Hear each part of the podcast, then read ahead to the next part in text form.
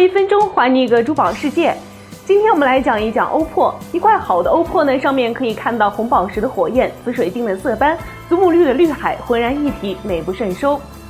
它的色彩呢，就像是斯堪的纳维亚半岛上的星空，充满神秘与奇幻的魅力。欧珀早在罗马帝国时代就为人所知，元老院的元老诺尼有一块非常漂亮的欧珀，他非常喜爱。当时的统治者安东尼让他献出来，否则将他流放。结果诺尼宁可选择去流放，也不肯将欧珀献出来给安东尼。欧珀的魅力由此可见一斑。欧珀可出现各种体色，白色体色可称为白蛋白，黑、深灰、蓝、绿；棕色体色可称为黑蛋白，橙、橙红；红色体色可称为火蛋白。欧珀的表面色彩随着光线强弱和视觉角度转换产生各种变化，就像各种颜色在一起玩捉迷藏的游戏。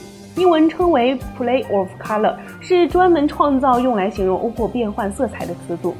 好的欧珀石所产生的火焰般的闪烁外表呢，在极少数的物质中才会出现，并且呢，在古代的时候呢，就引起了人们的兴趣，使人陶醉。这种由光的衍射所造成的火焰的现象呢，称作变彩。这也是欧珀石最重要的鉴定特征，也是它的魅力所在。了解更多的珠宝资讯，请添加微信号。好的，今天的珠宝一分钟到这里就结束了，我们下期再见，拜拜。